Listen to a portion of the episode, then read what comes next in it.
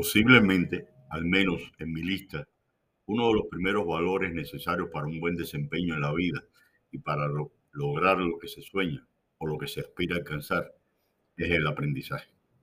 Este término que se reitera una y otra vez en el campo de la educación es por la importancia que implica una responsabilidad, diría casi exclusiva del docente en el aula de clase y también fuera de ella, aunque no exclusiva de la vida docente, ya que en nuestra existencia cotidiana siempre se puede aprender con cada error cometido o logro alcanzado.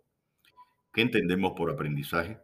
Una primera definición nos dice que es la adquisición del conocimiento de algo por medio del estudio, el ejercicio o la experiencia, en especial de los conocimientos necesarios para aprender arte u oficio. Y una segunda definición plantea que es el tiempo que se tarda en aprender algo. Este tiempo, sin embargo, no es igual para todos, dado que se supone un proceso a través del cual se adquieren habilidades, conocimientos, conductas y valores como resultado del estudio, la experiencia, la instrucción, el razonamiento y la observación. De aquí que no todos aprendamos a la misma velocidad, por lo que identificar en sus estudiantes, discerniendo las diferencias de velocidad en cuanto a aprendizaje, constituye una habilidad irreemplazable del profesorado, entiéndase adquisición del conocimiento comprobado a través de su aplicación. Experiencia personal, muchas, aunque describo brevemente una de ellas. Silvia, estudiante de primer año en la carrera de Ingeniería Industrial, clase química. Cualquiera fuese la evaluación empleada, oral o escrita, o bien su brazo se alzara inmediatamente, o que en la entrega de la pregunta corta o examen fuese la primera. ¿Cuál sería el resultado? Siempre nota máxima. Ella me impulsó a buscar estrategias para aplicarles evaluaciones que fueran diferentes, de mucho más nivel en complejidad y profundidad que al resto de sus compañeros, con el propósito de distinguir hasta dónde podía llegar. ¿Es que acaso poseía un alto coeficiente intelectual? Años después supe que había concluido su carrera de cinco años en 3.5 mediante el sistema de crédito que a los 28 años tenía dos maestrías.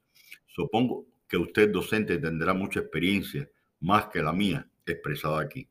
Si retomo lo referido al aprendizaje y en particular sus diferentes niveles, tendremos uno, recordar. Es el nivel más básico ya que la única habilidad del alumno será memorizar y recordar el concepto para que pueda repetirlo. Aún muy tradicional, con mayor énfasis en el aprendizaje a nivel primario. Comprender. Con ello se logra percibir y tener una idea de lo que se dice, se hace o se descubre, y no solo memorizarlo. En este nivel el alumno todavía no ha aplicado el conocimiento a un caso práctico, pero es capaz de explicarlo con sus propias palabras a los compañeros. Por supuesto, difiere de acuerdo con el subsistema de educación al que damos referencia. Aplicar. Con ello se logra demostrar explícitamente que se ha podido comprender el concepto y además que se es capaz de darle un uso práctico. Cuarto, analizar cuándo el estudiante tiene conocimiento avanzado de la materia. No solo es capaz de aplicar, sino que también puede analizar situaciones concretas para el procedimiento en aras de posibles soluciones. Aplicar en otras áreas. Quinto, el estudiante no solo será capaz de relacionarlo en la materia que se trata en el aula, sino que podrá aplicarlo para encontrar nuevas soluciones a problemas de otros ámbitos, aplicando para ello estrategias de enseñanza-aprendizaje que le permitan coaccionar diferentes conocimientos. Perdón.